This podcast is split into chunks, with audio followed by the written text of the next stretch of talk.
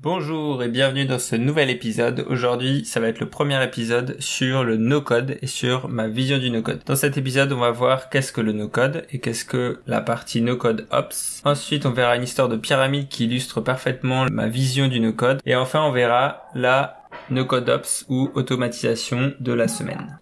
Bonjour à tous et bienvenue sur Excellence Automatisée, le podcast qui te donne les clés pour libérer ton potentiel grâce à l'automatisation no code. Je suis Clément et dans chaque épisode, je t'accompagne dans ta quête d'efficacité et de succès. Imagine pouvoir gagner du temps, optimiser tes processus et te concentrer sur l'essentiel, tout ça grâce aux outils no-code. Voici ce que tu vas découvrir dans ce podcast, des conseils pratiques pour mettre en place des automatisations efficaces et adaptées à tes besoins, des moments de réflexion sur le développement personnel pour te permettre de grandir et d'évoluer dans ton parcours. Nous irons ensemble plus loin en brisant les barrières techniques et en te donnant les outils pour bâtir un processus automatisé à la fois. Alors, prêt à emprunter la voie de l'excellence automatisée, joins-toi à moi pour un voyage enrichissant, où tu trouveras non seulement des conseils pratiques, mais aussi une communauté qui partage tes ambitions. Découvrons ensemble le pouvoir de l'automatisation. Donc le no-code, c'est des plateformes d'outils en ligne qui permettent de créer soit des applications et des sites web, soit d'automatiser des tâches ou des processus.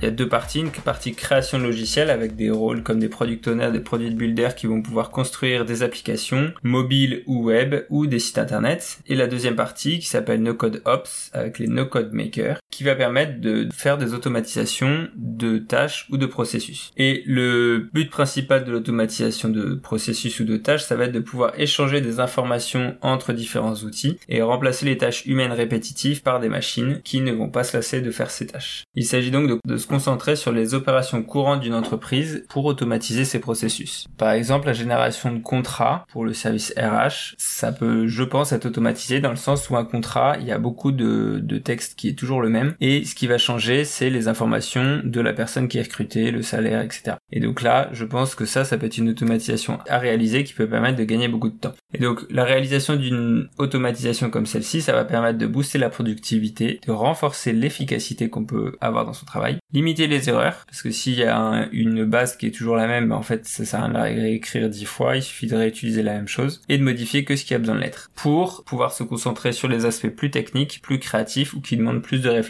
dans son travail. Illustrons tout ça par une petite histoire. Je l'avais lu dans un livre, je ne sais plus lequel. Donc si vous savez euh, de quel livre ça vient, euh, ça peut être intéressant de le remettre. Mais en découvrant le no-code, ça m'a fait repenser à cette histoire. L'histoire c'est la suivante. Dans l'Égypte ancienne, sous le règne de Pharaon, deux bâtisseurs reçoivent un défi colossal. Ériger une pyramide en l'espace de trois ans. L'enjeu, une fortune inestimable et une renommée éternelle, ou bien, en cas d'échec, une fin tragique dans les... avec les crocodiles du Nil. Paneb, le bâtisseur passionné, se lance promptement dans le défi. Dès la première nuit, il dessine ses plans à la lueur des bougies et s'endort en rêvant des pierres qu'il va devoir transporter. À l'aube, il s'attelle à la tâche, choisissant chaque bloc, les roulant et les positionnant à leur place. Les semaines passent et le premier étage de sa construction voit le jour. Mais en entamant le deuxième, il réalise que la hauteur rend la manœuvre bien ardue. Son endurance seule ne suffira pas. Ne voulant pas succomber face à l'adversité, Panep fait appel à des conseillers spécialisés en force physique. Il entame un entraînement rigoureux tout en poursuivant sa quête de pierre idéale. Son acharnement porte finalement ses fruits et grâce à sa nouvelle vigueur, il progresse à nouveau. Un an s'écoule et curieusement, le terrain voisin de Kena reste vierge.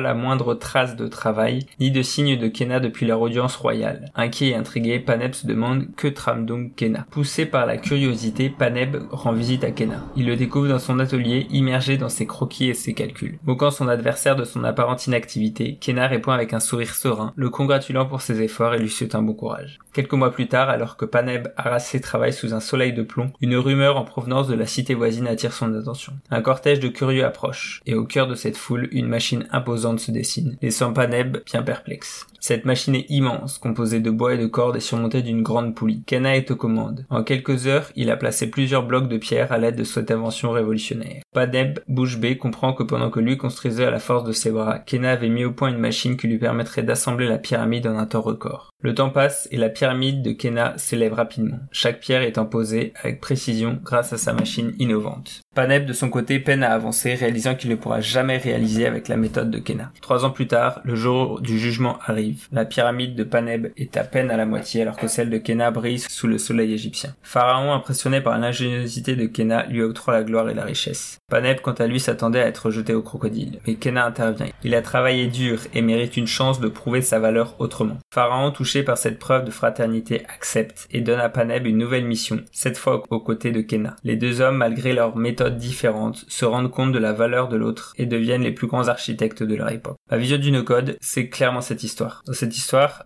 le personnage de Kena a perdu du temps à construire une machine qui lui en a fait gagner beaucoup après. Et pour moi, le no-code, c'est ça. C'est savoir prendre le temps de se poser, de planifier, de réfléchir à ce qui est possible de faire, de trouver les outils si besoin, pour ensuite accélérer la, mise en pratique grâce à l'automatisation et à la création d'une automatisation. J'expliquais ce que je faisais à mon fils là il y a quelques temps et je lui disais que je fabriquais des robots. Il était très intrigué parce que je lui montrais les différentes étapes d'une automatisation et je lui disais que c'était un robot qui faisait ça. Lui, un robot, c'est pas un simple schéma sur euh, sur un ordinateur, c'est un objet avec des bras, etc. Accepter de prendre le risque de perdre du temps pour le regagner ensuite en allant plus vite dans ce que l'on fait. Grâce à cet état d'esprit, ça me permet de réfléchir à ce que je fais au quotidien et de prendre conscience de ce qui peut être automatisé ou fait plus rapidement et sans erreur grâce à la machine. Et le retour sur investissement, il est assez incroyable. Imaginez juste que vous faites une tâche 10 minutes chaque jour, la même tâche, tous les jours. Avec une automatisation qui fera ça de manière automatique, comme son nom l'indique, en une semaine, vous aurez gagné une heure de votre temps. En un mois, vous aurez gagné une demi-journée et sur un an, vous aurez gagné une semaine. On se rend pas bien compte, mais en fait, juste une tâche de 10 minutes qu'on fait tous les jours, en fait, ça nous fait gagner ou perdre une semaine. Et donc, tout l'intérêt de faire une automatisation pour pouvoir gagner juste une heure par, euh, par euh, une heure par semaine, une heure de sport. Si vous remplacez 10 minutes de travail tous les jours, ça fait 50 minutes de sport par semaine que vous pouvez faire en plus au lieu de faire une tâche tous les jours la même. Donc l'automatisation de la semaine. Pendant longtemps, je me suis demandé comment faire une veille efficace sur les différents sujets qui m'intéressent. Je consommais plein de contenu, mais je n'avais pas de système qui me permettait de pouvoir retrouver ensuite facilement ces informations. J'ai essayé plusieurs choses, les citations, souligner les citations, surligner des livres, de prendre des notes dans un carnet. Le problème, c'est qu'à chaque fois, j'avais pas moyen de retrouver facilement les informations. Du coup, j'ai utilisé une application qui s'appelle Notion, où je centralise toutes les informations, tous les articles, toutes les choses que je lis ou que j'ai envie de lire au même endroit. Comme ça, si tout est au même endroit déjà, je sais où aller chercher et je sais qu'est-ce que je peux retrouver.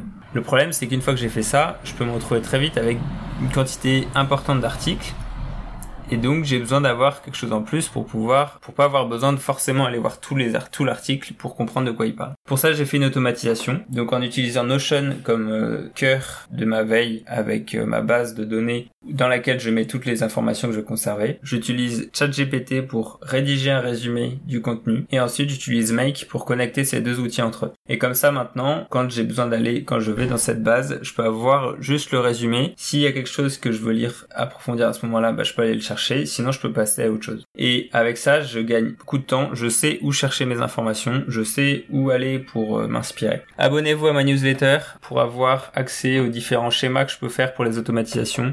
En version audio, c'est un peu compliqué de les partager. Mais vous les retrouverez en premier dans la description et euh, comme ça, vous recevrez à la fois les podcasts que vous écoutez ici et ma newsletter qui complète avec les éléments visuels du compte. Bonne journée et à la prochaine.